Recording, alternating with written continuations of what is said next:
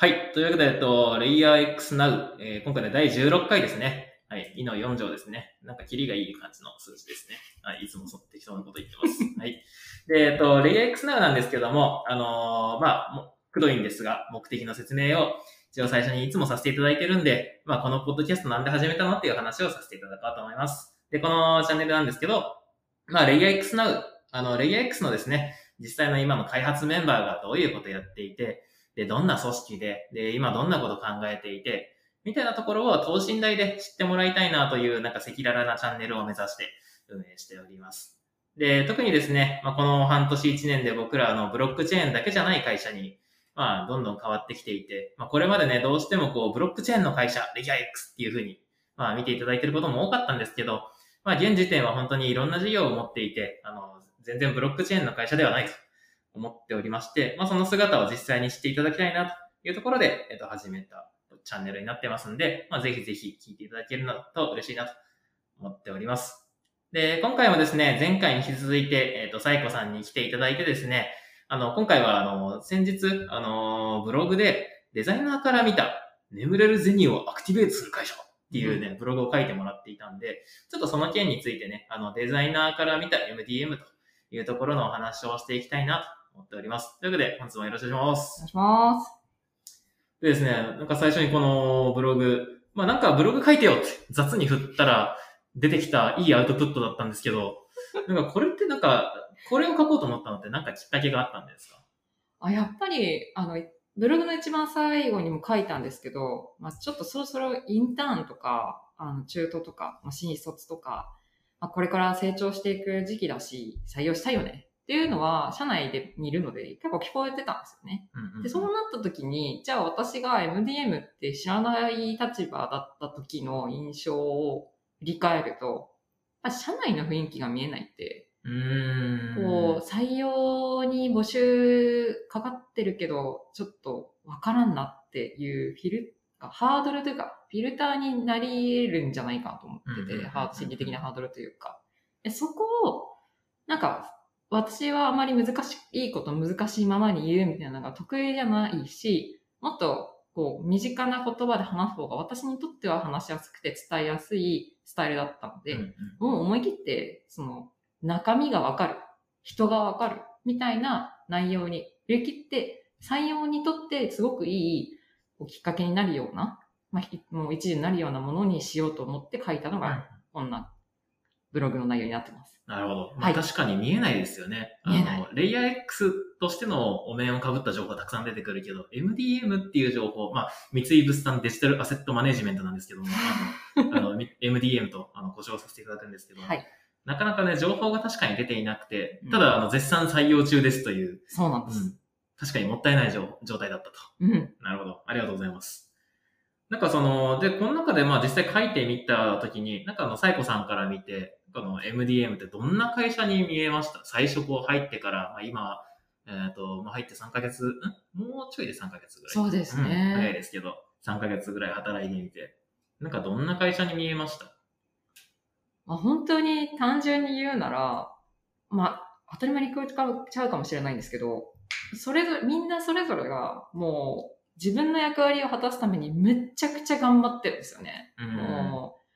いろいろあるので、本当にいろいろあるので、その中でみんなあーとかおーとか言いながら、めっちゃくちゃでも頑張ってる。うんしかも、そういう状況を本当にみんなで、例えばいいことがあったら、うわーって言ってみんなで盛り上がるし、うんもうちょっと、もうこれは踏ん張り時だってなったら、もうここからっすってうん言って、お互いに励まし合うみたいな文化がある。でそれって結構なんだろう、こう、本当にじめっとした、ちょっとい今みたいな、こう、梅雨の時期に感じるような気候じゃなくて、なんかもう沖縄にいる人たちの会話みたいな、な沖縄の天候みたいな、なんか底抜けのない、カラッとした明るさのある会社だなっていうのが、この3ヶ月ぐらいいる中で感じる、もう印象というか、どんな会社っていうか印象ですね。うんっていうふうに私は感じてます。確かに、まあ、社長がね、あんだけ沖縄好きというか宮古島好きですからね。いや、それもいいですよね。はいすごく宮古島行きたいなと思います。そうですね。うん社内にしょっちゅう上がってくる宮古島の写真。全然いるの東京なのにそ島。う、相当ハードスケジュールでよく言ってますよね。いや、そうですよね。よね確かに。か。なかなかこう、金融の会社じゃないですか。うんあの、まあ、一応、あの、聞いてる方のために、もう一度この、なんか、アセットマネジメントなんぞやみたいな話をしておくと、まあ、僕らがやってる仕事って、あの、まあ、例えば不動産とかね、太陽光発電とか、そういったその大きな資産を、まあ、建設して運営するにあたっての、まあ、お金回りの、まあ、円滑な接続を目指していく、まあ、じファンドを作ると。で、それを運営する会社なんですけども、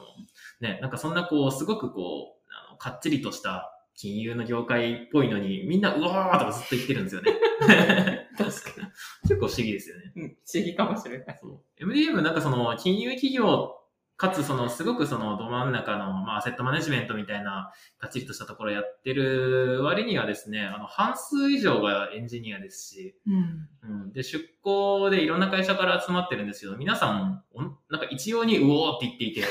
確なかなか気持ちのいい合弁会社だなと思いますね。う んいや、難しいんですよ、合弁会社作って。そうですよね。はい。あの、僕もいろんなところでこう見てきたんですけど、はい。やっぱりこんなにいいメンバーが集まる合弁の授業ってほとんど見たことなくて、あ、そうなんですか。奇跡ですよ、こんなの。奇跡と言われちょっと。もうこれはあの、まあ、ちょっと自画自賛なところもあるのかもしれないですけど、本当にいいチームだなと思っていて。そうなんだ。はい。嬉しい。なんだろうな。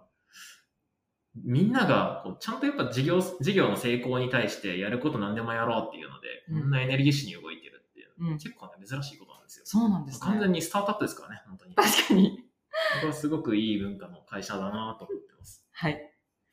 なんかこの中でこうデザイナーの役割ってどういうところにあるんですか？すごいこう、ね、あの、アセットマネジメント、ファンド事業ってなると、普通はもう契約書と営業の世界になっちゃうと思うんですよね。はい。あの、もうご存知だと思うんですけど、なんか日々メール見てると大量のこう契約書がやり取りされていて、そうですね。ねなんか電話とけあの契約書の世界なんですけど、はい。これに対してこうデザイナーが今入ってきて、その役割ってどういったところになんか今、こうポジションを作ってる感じなんですか？もう、私の、私の説明の仕方が、いつもひ、あの、こう、表現が、こう、ちょっとイメージングに近いものになっちゃってあれなんですけど、簡単に言うと、そんなメールとか、そういう日々のやりとり、社内でのやりとりの中で、なんか、デザインっぽいんじゃないか、これは。これデザインの力いるんじゃないかと思ったら、もうそこに、まず飛び込んでいって、デザインどうですか？っていうう、やる役割は MDM には必要だなっていうふうに感じているのが、まず一個ですね。それ、は、まあ、皆さんやはり先ほど言った通り、みんな自分の役割を果たすべく、自分の今やるべきことにめちゃめちゃコミットしてるというか、うんうん、集中して、おあの、皆さんで実践かい、いろいろ改善したりとかされてるので、ここにデザインがあったらもっと良くなるんじゃないかっていうふうに、あの、気持ちと考えを切り替えて、じゃあ私にお願いしますっていうふうにならないことの方が多分おそらく多いんですよね。うんそこを、じゃあ私が待ってるんじゃなくて、まあ、ちょっと私が例えばトンビみたいな感じで、こう状況を MDM 見てて、なんか、えデザイナー出ってる餌が見えたと思ったら、そこに向かって急降下して降りてって、デザインいますか？って声かけて、必要だったら、やりますって言って、もう自分からで餌取って飛び去るみたいな、飛ぶみたいうんなイメージを私として役割としてになってるなと思っている。。で、さらに、それを繰り返していくことで、その、私自身がまだその投資家とアセマネという、それぞれのあの立場の方々に必要とされているもの、うん何がどうしたらものすごくこれ今までを改善できて良くしていけるかって部分をきちんとナレッジとして持ってないものがもちろんあるので、それを繰り返すことでどういうものが寄り添えるデザインなのかっていうのを自分で把握できるし、うんうん。その上で自分のアウトプットを作って、社内でそれをもとに議論して、で、同じところに意識を持たせていくことで、精錬させる役割が、最終的にはこの MDM のデザイナー役割じゃないかなっていうふうに感じています。はいなんかあの、今デザイナーとしてこう、まあ、デザイナーとしてこれはついばむべき餌だみたいなのの話があっ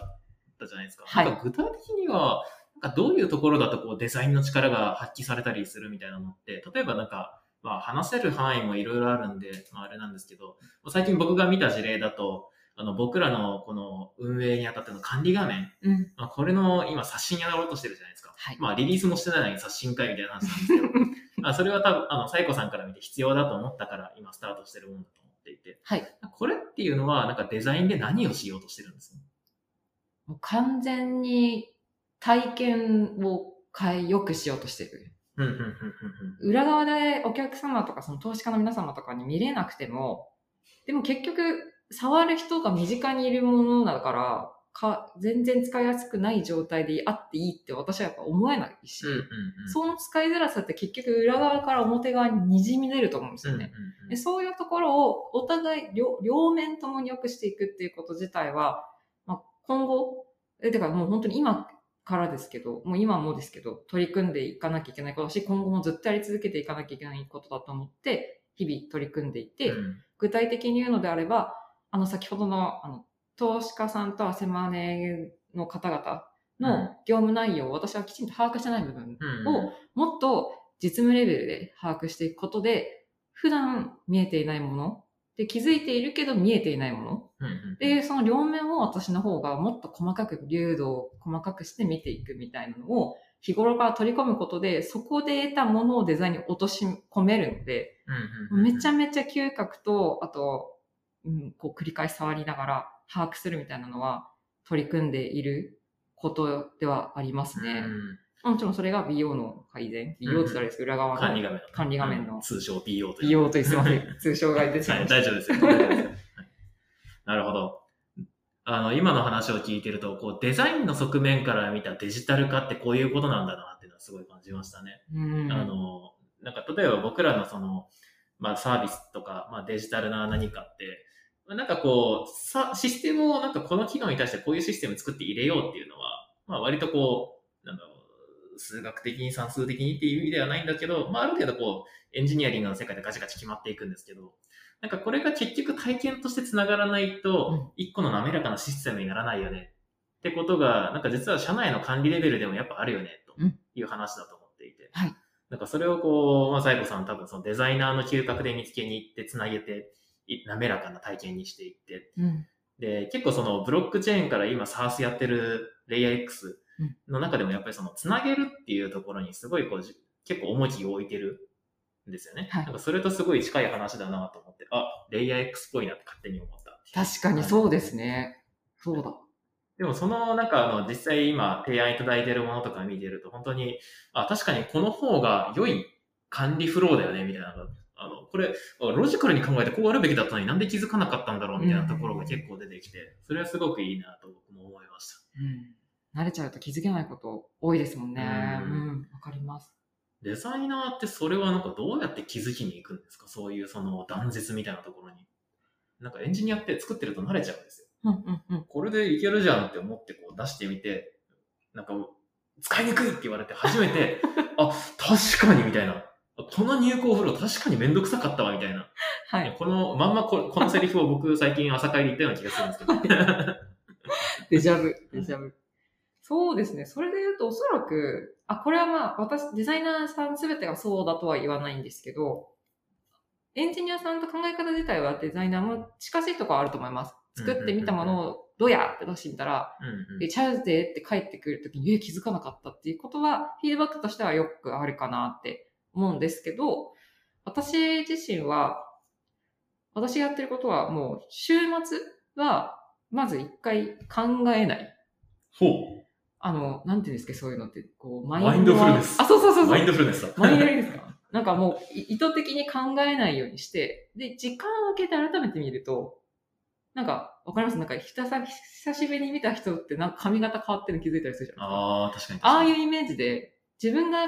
金曜日に作ってたものが月曜日に見てみると、あれ？ってなるんです、たまに。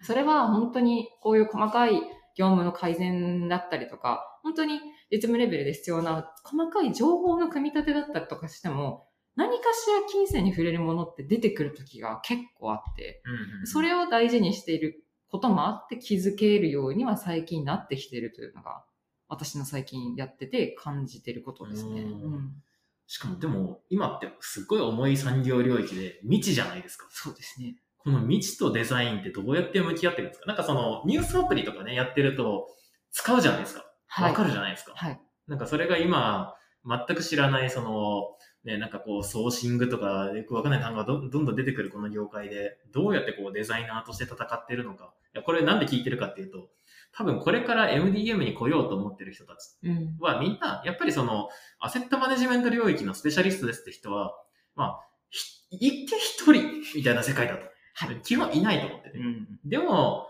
いや、活躍できるんだよって話だと思ってるんですよね。はい。なんかそこってこう、どうやってキャッチアップしていってるのかな、みたいなのが、もうそれで言ったらやっぱ、好好奇心？好奇心？なるほど。うん、知らないことを知ろうって思うのって単純に聞くとものすごくワクワクすることだと私は感じてて、うん。でそれをデザイナーとして見たときにどうしていくかっていうのは、もうないものを、ほとんど周りに見かけないものを、これから手を入れていくっていうこと自体は私の中ではやりがいしかないんですよね。うん。だから、なんか、どうしていこうかなって考えたときに具体的に参考になる例もないし、うんしかも参考になる例があると大抵そっちに引っ張られるんですよね。だから引っ張られる。確かに。そうなんですよ。だから、私が作り出すデザインって基本的に基地のデザインでしかない。知ってるものをベースに作るものでしかないけど、この未曾有の地って言ったらあれですけど、まだ、あの、開拓され尽くされていない領域に関しては、そういうものだけでは、たこううまくマッチできないものも確実に出てくる。うん。だからこそさっきみたいに何も考えないとか、うん新しいことを得るためには私がデザイナーとしてあるべきことにとらわれるよりも、いろんな人からいろんなものをゼロベースで聞いて、でそれをこうしたらいいのかな、ああしたらいいのかなっていうふうにいろいろ作っていくっていうフローを繰り返しながら、良いと、良くしていく。うん。まあ、イメージで言うと私の中で開墾だと思ってるんですけど、開墾。開墾です。はいはいはいはいもう土地を、今あるゆとてもいい要素を、多分その土地である限りは、活かせてはいるが、もっと活かす術を持たないままにそのままにされてるイメージ。うんうんでそこにデザインは、こう、手を加えてあげることで、この土地に見合った植物とかが育ったりとか、うんあと、は、もっと水が土地に行き渡るようになったりとか、うんなんかそういうものをする役割を担ってるなデザインだなと思ってて、もちろんエンジニアもそうですね。。だから、そういう意味だと、もう、この土地をいかに良くしていくか。うんんそういう役割をこれからやっていくんだっていう気持ちで今やれてるし、もう未曾有でも全然今までやったことない領域でもそういう部分があるから怖くないって感じですね。うんうんうんうんこの完全なる未知のフロンティアでそうですそうですね。な。なるほど。ですると、まあ本当にもう新しい道具を僕らは作りに行くみたいな感じになるんですね。はい全く知らない世界で、はい。あの、多分これまで、あの、持ってるこう道具箱で戦うっていうよりも、なんか新しいその道具をそこからさらに作っていって戦わなきゃいけないみたいなことがいっぱいやってくる。そうですね。これ結構面白いですね。面白いと思います。結構その 2C のデザインが、あなんかサチってきたとは僕は全然言わないですけど、うんやっぱりその 2C で作っていく時のデザインパターンっていうので、なんか新しいものがガンガン生まれてきた時代から、今だいぶこう失速はしてると思ってるんですよ、はい正直。うんあの、それはそのスマートフォンっていう事業領域って、うんもうだいぶなんかプレイヤーも固まってきて、ユーザーが求めてる平均的な体験が固まってきてる。はい。でも、今この重い産業領域って、良いユーザー体験っていうものをそもそも触れたことがないんですよね、みんな。うん。いわゆるなんかあの、すごくこう、福島さんの言うとこのデータベースはい。データベース的なあの SARS というかツールというかをみんな使っていて、その間を無理やり人がこう転記しながら転記しながら、ね、あの、う書き、あの、まあ、入力しながら入力しながら運用していて、良い体験っていうのに触れたことない。うん。だからこう、実は良いユーザー体験が本当に開墾されて生まれてきうる面白い場で、これってデザイナーとして戦うにはなんか面白そうな領域ですね。もう本当におっしゃる通りだと思ってます。はいはいはい。うん。それを感じてます、私も。かスマホ時代のワクワクが意外とあるんですよね、ここって。ある。うん。ありますね。あと、あれ良くないですか？すぐそこに使ってくれる人がいるの良くないですか？それが本当に私も嬉しいです。うん。うん。作った瞬間に、いや、これ使いづらいねって言われるとちょっと辛いし、これいいねって言ってもらえるとすごい嬉しいし。そうですね。いや、本当に、それがあるのも楽しみの一つかもしれないですね。うんやりがいにもなるというか。これまあ 2D 領域全体に言えるんですけど、やっぱり実は 2C でやるよりもユーザーが近いところにいるよっていうのはいいところですよね。そうですね。はいそれもある意味 MDM の良さかもしれないですね。そうですね。うん結構このポッドキャストでもちょいちょい言ってるんだけど、皆さんあの重い領域とはいえ、実は面白いところがいっぱいあるんだなと。あの、本当にみんな正解、正解知らないからこそ、俺たちの思う最強のインターフェース、最強のシステムを作れる場所がここにあるんだなと思っていて、ね、僕もあの全体像、設計図とか書いててすごいワクワクしますし、うん楽しいですよね、うん僕は。楽しいです。じゃあそこに対してじゃあデザイナーっていうのは新しい回を作っていくお仕事なんだと。はい。なんか綺麗に締まっていく感じがするんですけど、ちょうど時間なんですよね。なるほど。なんかこっから1年こんなことやっていきたいな、みたいなこととかあります？今ここから。まずこの1年は、もう腰を据えて、うんうんもうこの MDM の事業の成長にフルコミットしたいなって思ってます。多分1年で吸収できない専門的な知識とは、その投資家さんを介して知らなかったことを得る機会っていうのは確実に得られ、こう、この1年の中に出てくる。うんうんだからこそ、今あれこれしたいなって2ついろんなことでいろいろ手つけていくとかじゃなくて、まずはここに一つ MDM の成長のために振りコメントするっていうのをやりたいと思っています。そんな人に来てほしいですね、さらに。もう一緒にやりたい。あの本当にあの、皆さん、これ聞いてる皆さん、あの、MDM 絶賛採用中ですんで、はい。あの、若干名、あの、複数名今募集しているので、うんまあソフトウェアエンジニア特に中心に、そうですね。はい。あの、ぜひ興味を持っていただける方いたら来ていただけると嬉しいです。はい。はい。というわけで、あの、第16回、あの、サイコさんありがとうございました。ありがとうございました。こちらで以上とさせていただきます。はーい。ではでは。